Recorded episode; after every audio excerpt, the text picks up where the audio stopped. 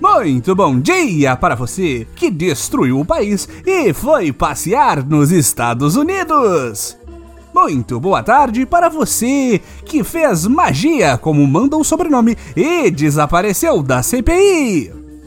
E muito boa noite para você que ainda não conseguiu prender o serial killer de Brasília, mesmo após 500 mil assassinatos. Este é o Boletim do Globalismo Brasileiro, seu relatório semanal sobre a luta do nosso capitão contra as forças comunistas da imprensa, lembrando de noticiar os protestos dessa vez. Toda semana a gente traz para você aquilo que nem o seu grupo de Zap Zap mostra. Então, não saia daí!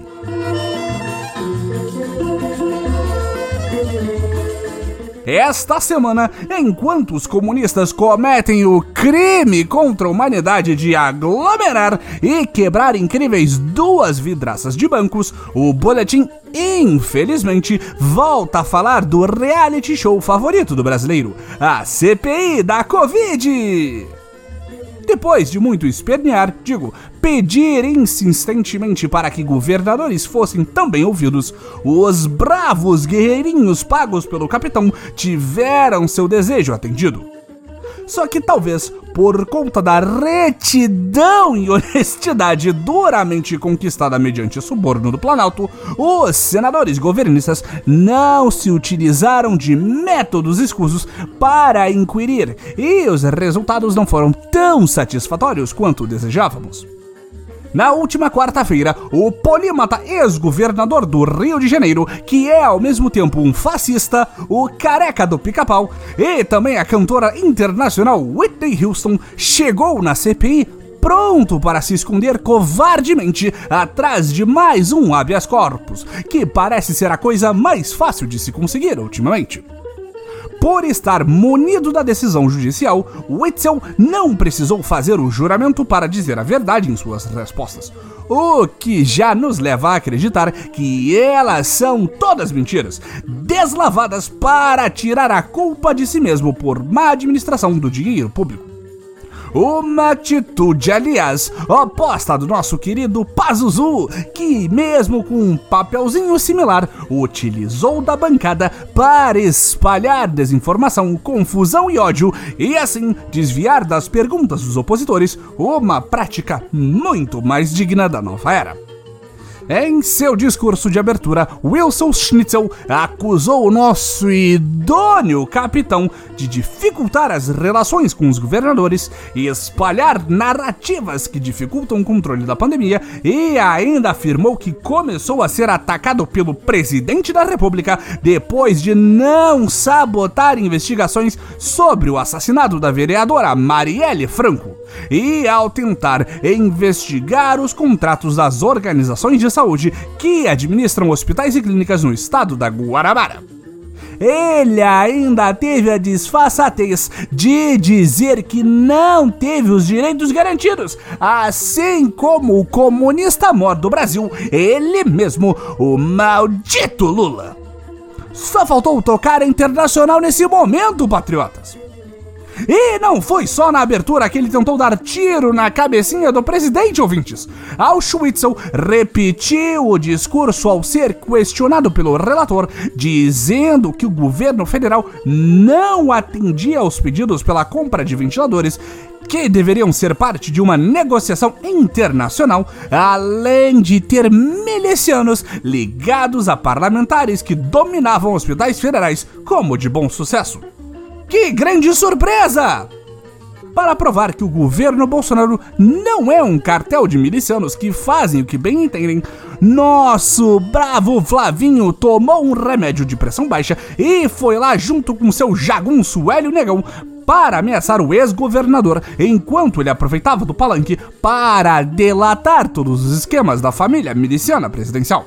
Quer dizer, para assistir tudo calmamente, com um olhar fixo no depoente, mas de maneira nenhuma tentando intimidar ele com a possibilidade do ex-governador sofrer um misterioso acidente de carro nos próximos dias. É claro que um filho tão leal a seu querido pai não deixaria este monstro falar o que quisesse na CPI, meu povo. Não tem nada demais. Mas os senadores da oposição queriam, porque queriam proteger ainda mais o discurso de Witzel e perguntaram a ele se ele estava se sentindo intimidado. E aproveitando dessa fraquejada, Witzel não resistiu e atacou novamente nossa primeira família, declarando que não era porteiro para ser intimidado em uma clara alusão ao porteiro do condomínio onde nosso presidente mora no Rio de Janeiro, junto com muitos outros homens de grande bravura que, que foi visitado pelo assassino da vereadora em questão no dia do crime.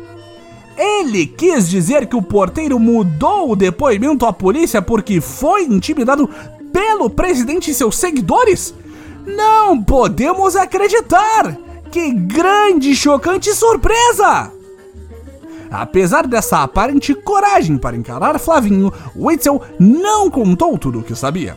Em várias oportunidades, o coach de concurso público afirmou que tinha provas de que ele estava sendo perseguido, que milicianos estavam dominando hospitais federais no Rio de Janeiro e que as organizações sociais da saúde eram corruptas mas só apresentaria elas em uma reunião privada em segredo de justiça.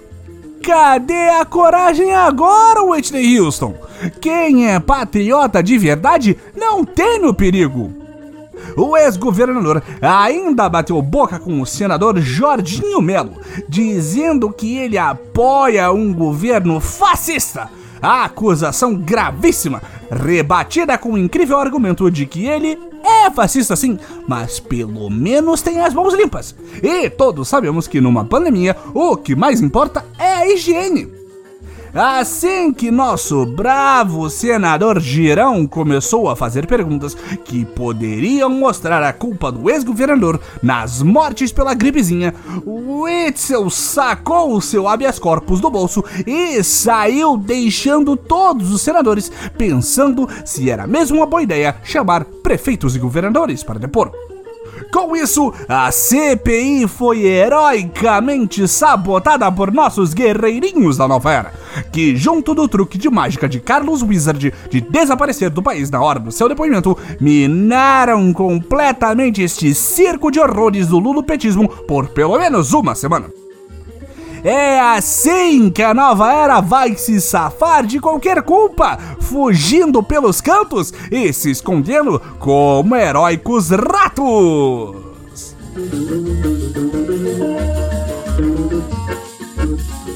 Esse foi o nosso boletim do globalismo brasileiro para a semana de 21 de junho. Envie sua sugestão ou crítica para o nosso perfil em arroba no Twitter e fique ligado em nossas próximas notícias globalistas. Se possível, ajude a espalhar a palavra do boletim avaliando o nosso humilde programa no Globalista Apple Podcasts cometendo um patriótico compartilhamento de nossos episódios e considerando apoiar nossa campanha de financiamento coletivo em padrim.com.br barra boletim do globalismo brasileiro. Tudo junto. E lembre-se, esvaziamento da CPI acima de tudo, Brasil acima de todos.